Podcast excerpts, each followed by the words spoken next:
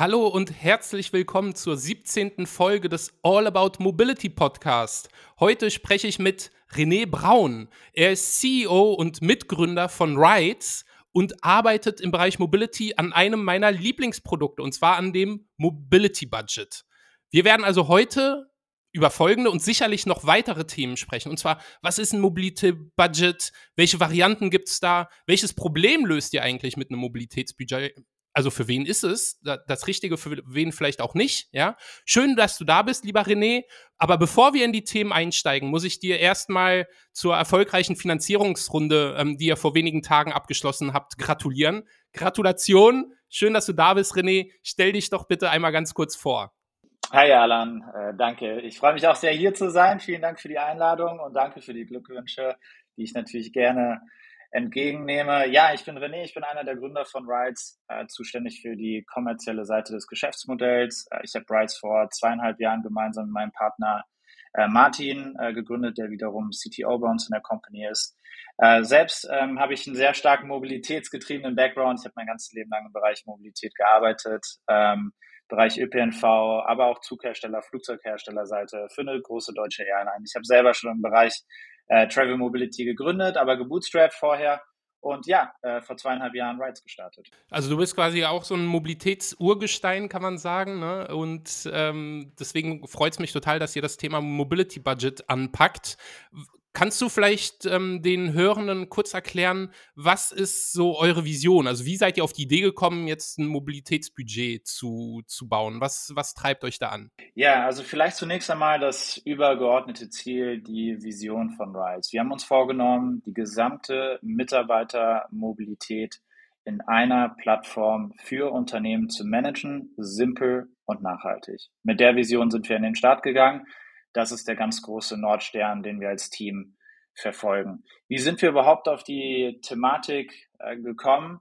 Äh, zunächst einmal äh, habe ich selber eine gewisse Corporate Legacy, wie man so schön sagt. Also ich habe äh, selbst mal in einem Großkonzern gearbeitet, Flugzeug- und Zughersteller und war da irgendwie am Ende der Nahrungskette als kleiner Analyst in der, äh, in der Strategieabteilung und habe natürlich immer gesehen, welche Karren da oben gefahren wurden, äh, gerade so Richtung äh, Leadership-Team ähm, und habe mich eigentlich schon damals zwei Sachen gefragt. A, warum äh, werde ich eigentlich nicht über mein Gehalt hinaus äh, bewegt? Das heißt, warum kriege ich da keine Incentivierung von meinem Arbeitgeber? Und äh, warum ist das eigentlich äh, ein, eine Incentivierung, die wirklich nur für eine ganz kleine Gruppe inter, innerhalb der Unternehmen zur Verfügung ähm, gestellt wird? Genau, und so bin ich gestartet, habe das Thema aber tatsächlich erstmal ein bisschen geparkt und wir haben dann ähm, ja vor knapp, es war dann vor, vor drei, dreieinhalb Jahren die Möglichkeit gesehen, das Ganze äh, zu inkubieren als Teil des Lufthansa Innovation Hubs. Das heißt also, wir sind in, in Inkubationscenter reingegangen, aber sehr tolles Setup, sehr authentisch, gründergetrieben, haben dort geprototyped gesehen, wir haben definitiv was getroffen und dann gemeinsam mit Martin gesagt, let's go, wir müssen das Ding jetzt rausbringen und dann ausgegründet und here we are. Super cool. Danke für den, für den Werdegang bisher. Und jetzt äh, fragen sich wahrscheinlich die eine oder andere Hörerin, was ist denn eigentlich ein Mobilitätsbudget? Genau, also ein Mobilitätsbudget kann tatsächlich auf verschiedene Arten und Weisen definiert werden. Und das ist auch eines der großen Herausforderungen für uns als Company. Also wenn wir mit Kunden über das Thema sprechen, dann ist in der Regel kein Verständnis da, was es an, am Ende des Tages eigentlich ist. Ist es irgendwie so ein monatlicher Betrag, der irgendwo geparkt ist? Ist es nur Sharing-Mobilität? Das sind immer so die Dinge, die wir hören. Wir haben das Thema für uns äh, so definiert, dass wir das Mobilitätsbudget in fünf verschiedene Mobilitätsarten unterteilen.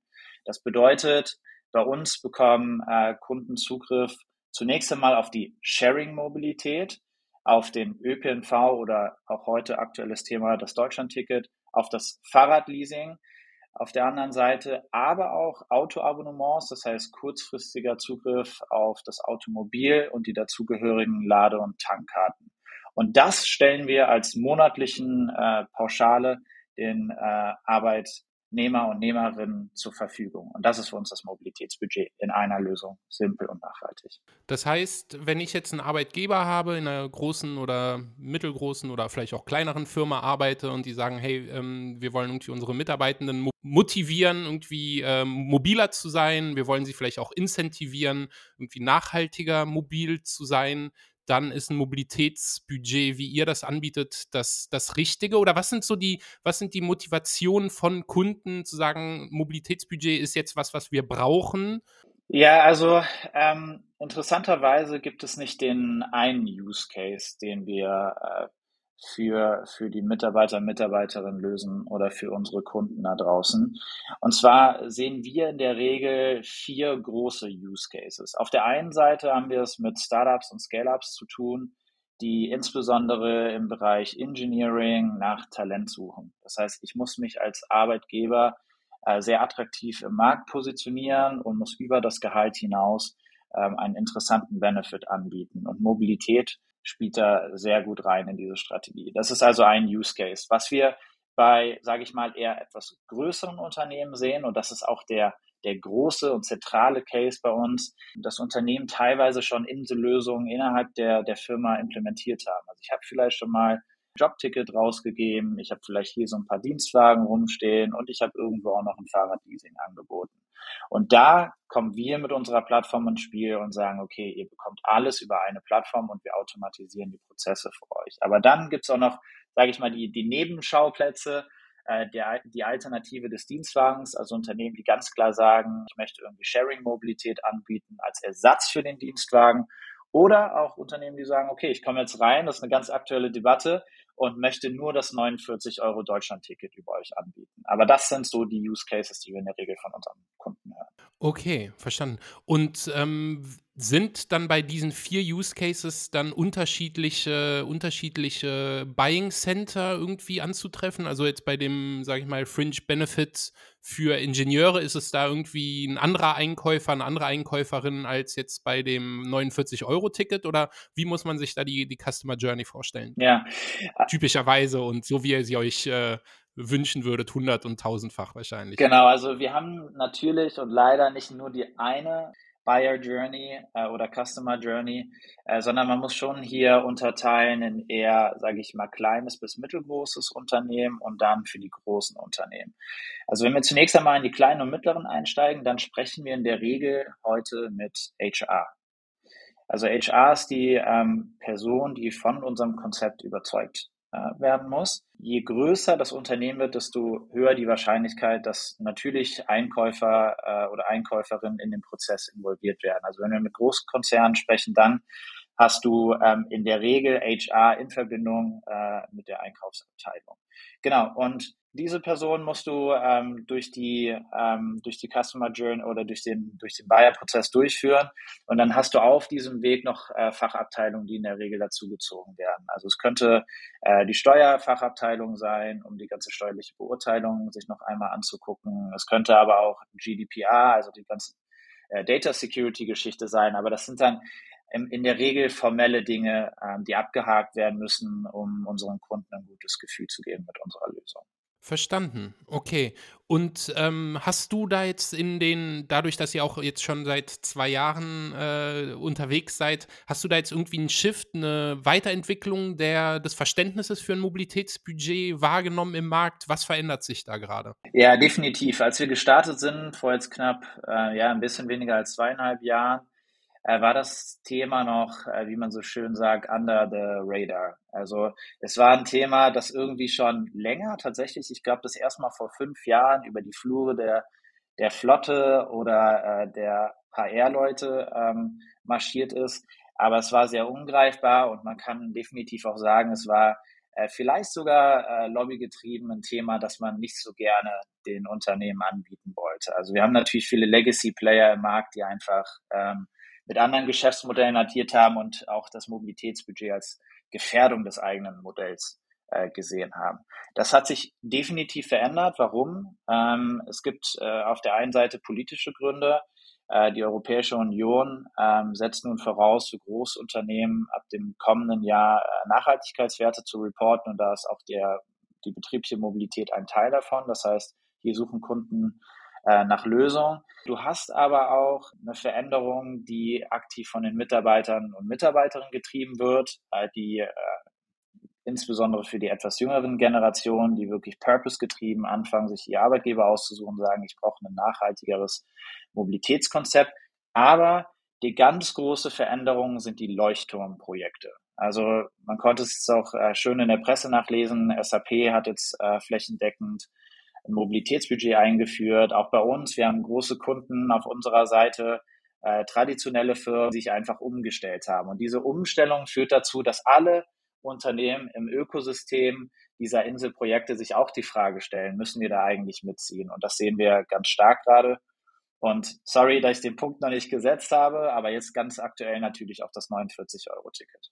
Das heißt, das 49-Euro-Ticket ist ein, ähm, ist quasi so ein Accelerator, würdest du sagen, oder so ein Beschleuniger für ähm, Firmen, um sich mit dem Thema Mobilität der Mitarbeitenden auseinanderzusetzen. Und wie, ähm, wie, wie könnt ihr das quasi in dem Mobilitätsbudget dann mit anbieten? Was, was, äh, was habt ihr da gebaut? Genau, ja.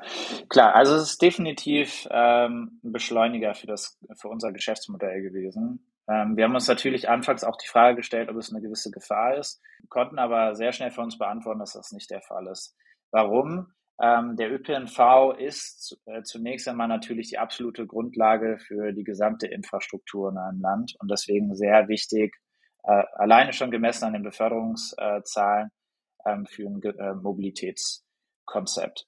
So, und ähm, Unternehmen müssen natürlich zu irgendeinem Zeitpunkt auch aufhören und denken, jetzt fange ich an, mein Mobilitätskonzept umzustellen. Äh, ich habe ein paar Trends gerade eben schon erwähnt, aber wenn dann so ein Thema wie das 49 Euro Deutschland-Ticket hochkommt, das ist eine Mobilitätsart, von dem einfach unglaublich viele Unternehmen in Deutschland schon betroffen sind. Früher hieß das Deutschland-Ticket Jobticket, mhm. in den meisten großen und Mittelständlern bereits implementiert. Sie müssen sich jetzt umstellen, also fangen jetzt die Abteilung an, sich Gedanken darüber zu machen, okay, äh, muss ich vielleicht das Ganze auch ein bisschen größer denken. Und äh, genau, deswegen war es definitiv ähm, Beschleuniger für uns. Wie bilden wir das Ganze ab? Wir haben uns tatsächlich dazu entschieden, das, äh, das Ticket innerhalb tiefen integriert unserer App anzubieten. Das heißt, du als äh, Mitarbeiter, Mitarbeiterin gehst in unsere App, aktivierst das Ticket, hast das Ticket auf deinem Screen. Wenn du in der Bahn kontrolliert wirst, kannst du die Rides-App öffnen und kannst das Ticket vorzeigen. Mega. Das heißt, wenn ich jetzt irgendwie 200 Euro gestellt bekomme von meinem Arbeitgeber, ähm, kann ich entscheiden, monatsweise auch ähm, hier bitte 49 Euro abziehen und dafür dann das Deutschland-Ticket buchen oder muss, ist das irgendwie Abo gebunden oder wie muss man sich das vorstellen? Genau, es ist Abo gebunden, aber es ist schon sehr flexibel strukturiert worden. Da muss man auch äh, bei aller äh, Kritik sagen, äh, die Verantwortlichen haben haben da wirklich einen sehr, sehr guten äh, Job gemacht. Also du hast rein theoretisch die Möglichkeit, jederzeit ähm, im Monat, also im aktuellen Monat für den kommenden Monat das Ticket zu canceln. Also das ist wirklich eine schöne Flexibili äh, Flexibilität. Ja. Ja, ich hatte letzte Woche ähm, Anna-Theresa Korbut vom HVV, also vom Hamburger Verkehrsverbund da, die auch äh, hohe Erwartungen an das äh, Deutschland-Ticket hat, weil es natürlich auch dann die Vertriebsaufgaben der Verkehrsverbünde verändert. Ne? Ein Hamburger kann jetzt im Zweifel einen Münchner Kunden bedienen und andersrum. Äh, das heißt, da, äh, da werden wahrscheinlich die Karten dann ein Stück weit nochmal neu gemischt und ihr positioniert euch da mittendrin wahrscheinlich.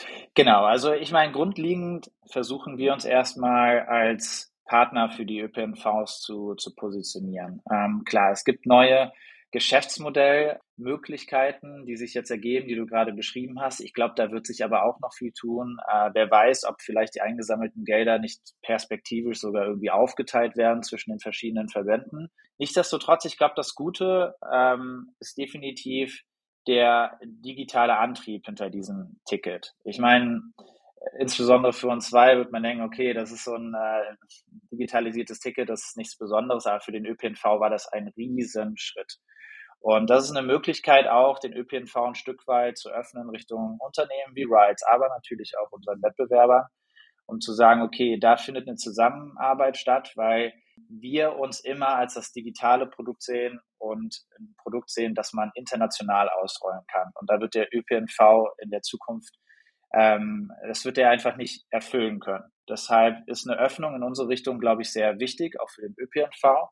Und äh, der richtige Schritt. Jetzt hast du vorhin schon die unterschiedlichen Zielgruppen angesprochen. Äh, unterscheiden sich bei den jeweiligen Zielgruppen dann auch die Budgethöhen, die da Sinn machen in der, in der Anwendung? Also wenn man sagt, äh, ich bin jetzt kein Google, ja, und äh, will aber irgendwie die, äh, die Entwickler, Entwicklerinnen, die sich sonst bei Google bewerben würden, äh, die will ich irgendwie ködern und zu mir holen was bietet man denen für ein Budget versus jemanden, der irgendwie bisher einen Dienstwagen hatte, meinetwegen irgendwie ein Audi A4 und dem sagt man jetzt, hey, jetzt soll irgendwie äh, dein Dienstwagen wegrationalisiert, äh, weggespart werden und jetzt nutzt du hier dieses Mobilitätsbudget. Wie, wie muss man das angehen? Genau, also in der Regel ähm, wieder die unzufriedene Antwort, it depends. Ja. Also es kommt natürlich auf die Unternehmensgröße an, aber wir nehmen uns jetzt einfach mal so den, den durchschnittlichen äh, Mobilitätsbudget-Kunden oder Kunden. Genau, da ist es in der Regel so, dass ähm, flächendeckend das Mobilitätsbudget für die gesamte Organisation äh, abseits von irgendwelchen äh, Gehaltsbändern an die Mitarbeiter und Mitarbeiterinnen rausgegeben wird. Und da ähm, finden wir in der Regel ähm, Mobilitätsbudgets zwischen 50 bis 150 Euro vor, die dann flächendeckend ausgerollt werden. Wenn aber der, das Mobilitätsbudget auch als wirkliche Alternative für den Dienstwagen angeboten wird, dann erhöhen sich diese Budgets drastisch.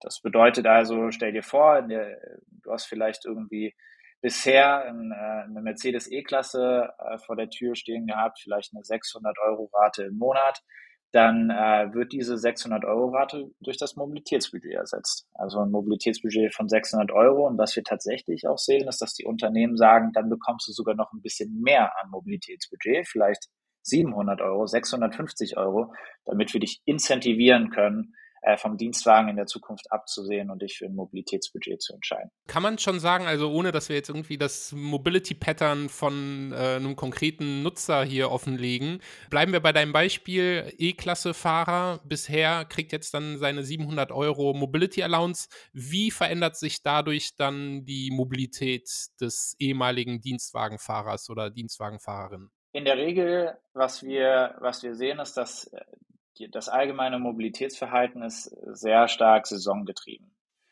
ähm, und auch lebenssituationsgetrieben.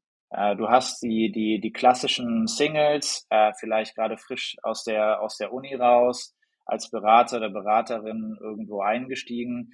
Die bewegen sich in der Regel extremst multimodal. Das heißt, da ist alles dabei. Das ÖPNV dabei, Deutsche Bahn, Mikromobilität, Carsharing. Äh, das ist so äh, für uns ähm, ein Endkonsument, eine Endkonsumentin, wo wir sagen, okay, das ist wirklich die, die komplette Vielfalt, der komplette Blumenstrauß der multimodalen Mobilität.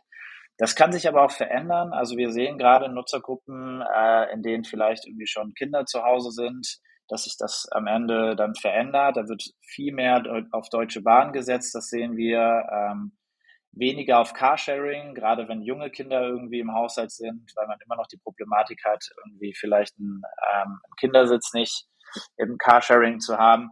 Also so das sind so die Entwicklungen, ähm, die wir sehen und, und das ist auch sehr interessant, dass tatsächlich auch davon Gebrauch gemacht wird, sich einfach einen Wagen mal für eine gewisse Periode vor die äh, Tür zu stellen.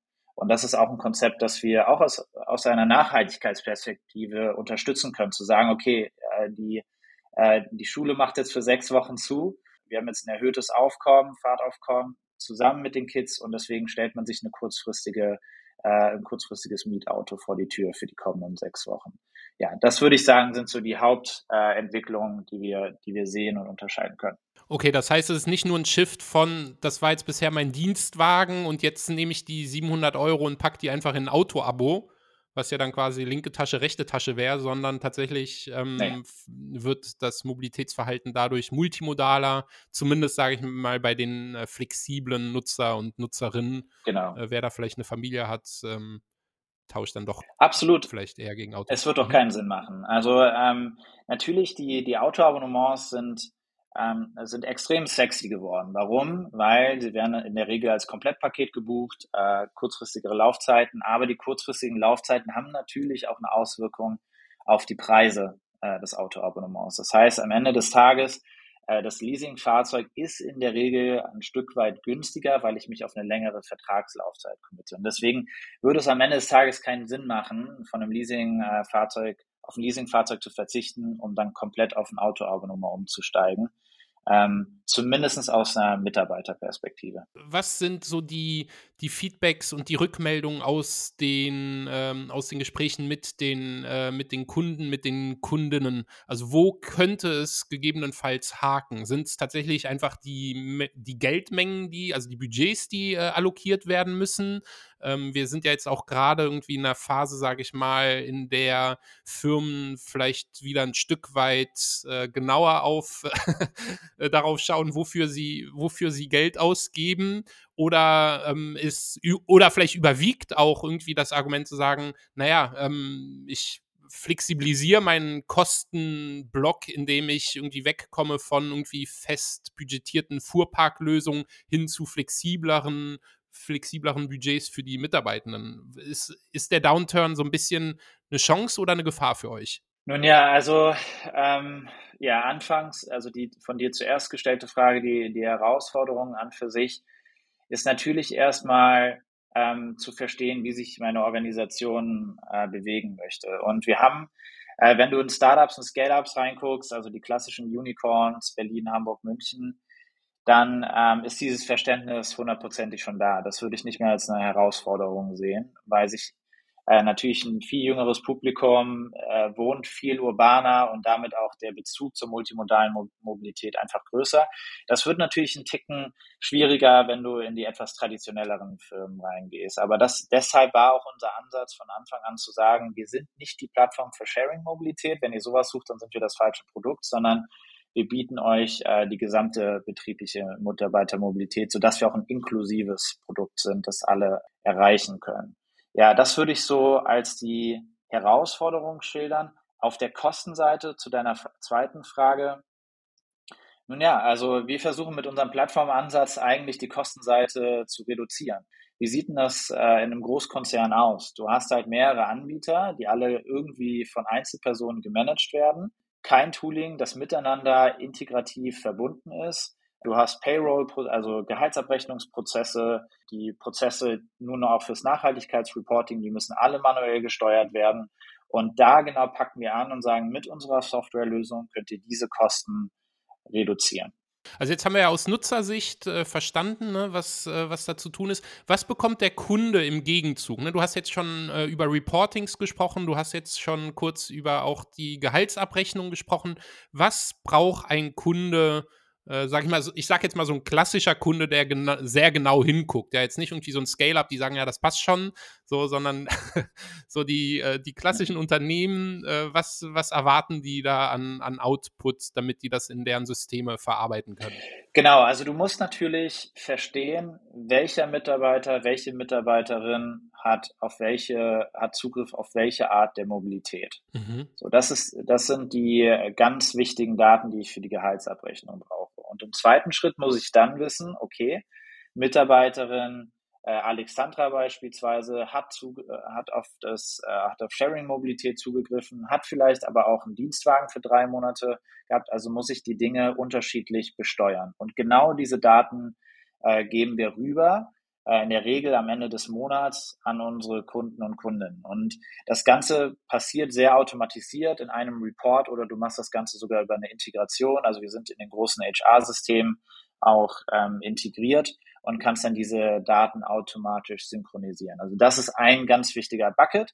Ähm, der zweite Bereich ist das Thema Nachhaltigkeitsreporting. Äh, das bedeutet, ich muss messen, ähm, als Großkonzern zumindest mandatory oder äh, verpflichtend, entschuldige, äh, ab 2024, wie viel CO2-Fußabdruck ist entstanden für den Weg zur Arbeit meiner Mitarbeiter und Mitarbeiterinnen und welche Initiativen habe ich entwickelt, um diesen CO2-Ausstoß zu verringern. Und diese Daten stellen wir auch zur Verfügung und dann auch das Kompensierungstool am Ende des Tages. Und jetzt wissen wir, wie das Produkt funktioniert. Ihr wisst, wir wissen, welches Problem äh, ihr quasi für Unternehmen löst. Wie verdient ihr eigentlich Geld damit? Was ist euer Geschäftsmodell? Genau, also wir verstehen uns, ähm, also zunächst einmal vielleicht, was sind wir eigentlich für ein Unternehmen? Äh, wir sind ein sehr stark äh, Engineering- oder Software getriebenes Unternehmen. Also die Software steht, ist bei uns der zentrale Mittelpunkt des Geschäftsmodells.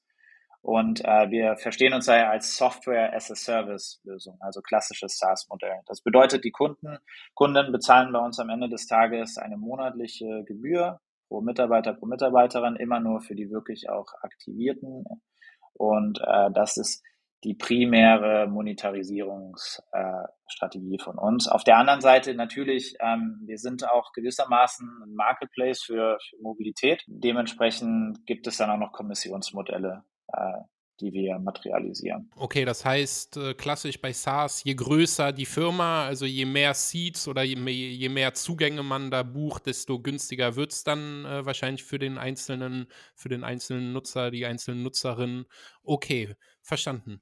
Jetzt zu dem Thema, was ja quasi brühfrisch ist oder äh, brandheiß das 49-Euro-Ticket und aber natürlich auch eure Finanzierungsrunde. Willst du kurz erzählen, ähm, was ihr da, was ihr da eingesammelt habt an, an Geld und vor allen Dingen, was ihr damit vorhabt? Ja, klar, gerne doch. Ja, also wir haben ähm, Anfang des äh, oder in den, in den vergangenen Wochen und Monaten unsere Finanzierungsrunde abgeschlossen, äh, 3,5 Millionen Euro Seed-Runde. Wir haben äh, Venture Capital Investoren mit reingenommen äh, die sehr, sehr stark fokussiert sind auf das Thema Mobilität. Ähm, wir haben also zwei Lead-Investoren. Auf der einen Seite Rethink Ventures, äh, ganz neuer Mobilitätsfonds mit äh, ähm, Matthias Schanze und Jens Philipp Klein. Dann haben wir noch einen amerikanischen Investor mit reingebracht, ähm, Assembly äh, Ventures, äh, Silicon Valley, Detroit und äh, Berlin based.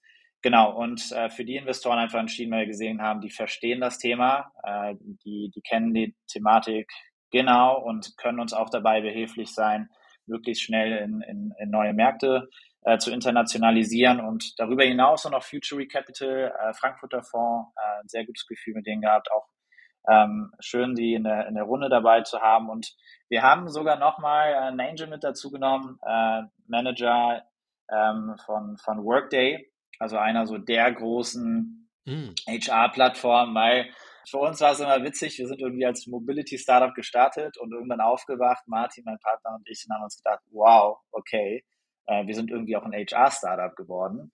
Und dementsprechend ja ganz, ganz äh, happy, dass wir da äh, Jens von Workday äh, mit dazu äh, gewonnen haben. Genau, und ja, was wollen wir mit dem Geld ähm, anstellen? Ähm, zunächst einmal natürlich ins Produkt investieren. Also ganz zentral und äh, produktseitig werden wir sehr stark Richtung Automatisierung von HR-Prozessen gehen. Das heißt, es wird ein Kernthema von uns sein. Äh, darüber hinaus aber auch die Internationalisierung. Äh, die ist wichtig, weil unsere Kunden werden immer größer und größere Kunden eine höhere Wahrscheinlichkeit, auch international zu agieren und äh, möchten daher auch ein internationales Konzept und nicht nur ein auf Deutschland zugeschnittenes Konzept. Genau. Und deswegen steht dann die Internationalisierung mhm. möglichst rechtzeitig an. In Europa dann oder kannst du schon sagen, in welche Märkte es geht? Ja, also es gibt in, in kann ich heute noch nicht sagen. Es gibt sehr interessante Märkte ähm, in Europa, die insbesondere auf der steuerlichen äh, Seite schon auch ein bisschen ah. vor Deutschland äh, liegen. Dann wird aber perspektivisch auch äh, der amerikanische Markt für uns eine zentrale Rolle spielen. Das klingt nach Benelux, würde ich jetzt tippen.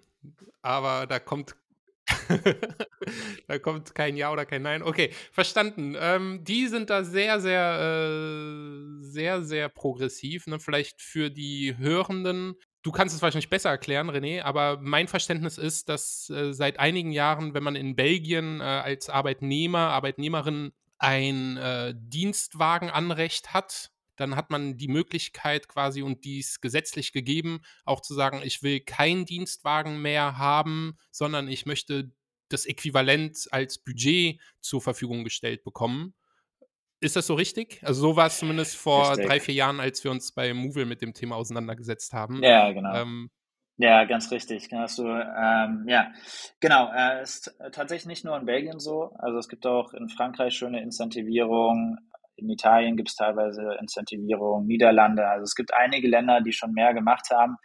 Man muss natürlich sagen, wir sind ein automobilgetriebenes Land mit einer sehr, sehr großen Lobby auch in diesem Bereich. Ja. Natürlich ist der, der Dienstwagen an für sich, er spielt einfach immer noch eine riesen Rolle hier im Bereich der Neuzulassung. Also über 60 Prozent der Neuzulassungen sind gerade Dienstfahrzeuge. Äh, das ist natürlich eine, eine sehr, sehr große Zahl. Und das Ganze ist steuerlich subventioniert. Das kann man einfach nicht anders beurteilen. Deswegen machen wir uns auch stark für ähm, die Gleichberechtigung von der steuerlichen Seite. Es gibt fürs Mobilitätsbudget, also um den Zuhörern und Zuhörerinnen hier die Angst zu nehmen, sehr viele ähm, steuerliche Möglichkeiten, die man anwenden kann. Ähm, aber es gibt natürlich auch noch Verbesserungspotenzial für den deutschen Markt. Und dafür äh, machen wir uns auch stark und versuchen die der Politik da die Augen zu öffnen, dass es nicht nur eine Geschäftsmodellsache ist, die wir schön finden, sondern dass es auch einfach gesellschaftlich einen großen Impact haben kann. Jetzt wissen wir auch, was, äh, was ihr mit dem, äh, mit dem eingesammelten Geld vorhabt. Ich wünsche euch dabei äh, viel Erfolg. Ich habe noch eine, eine Frage und zwar, wir haben ja jetzt vorhin über diese unterschiedlichen Zielgruppen und Anwendungsmöglichkeiten gesprochen. Was sind eigentlich äh, deine Lieblingskunden? Also wenn da jetzt irgendwie inbound eine Anfrage reinkommt, ähm, findest du es immer am coolsten, wenn irgendwie ein Arbeitgeber versucht, sich möglichst attraktiv zu, zu machen? Ähm, jetzt äh, sagen wir so dieses Fringe-Benefit-Thema oder äh, magst du lieber hören, hey, wir haben hier irgendwie 500 Dienstwägen und äh, wollen das flexibilisieren? Oder was, äh, was ist so dein Lieblingscase? Ich habe jetzt nicht unbedingt meinen Lieblingscase. Aber ein sehr interessanter Case ist definitiv eine bereits existierende Mobilitätslandschaft, die wir einfach radikal mit unserem, mit unserer Software ähm, von der administrativen Seite vereinfachen können. Das ist immer für, für uns ein sehr, sehr spannender Case, einfach aus einer Pro Produktperspektive.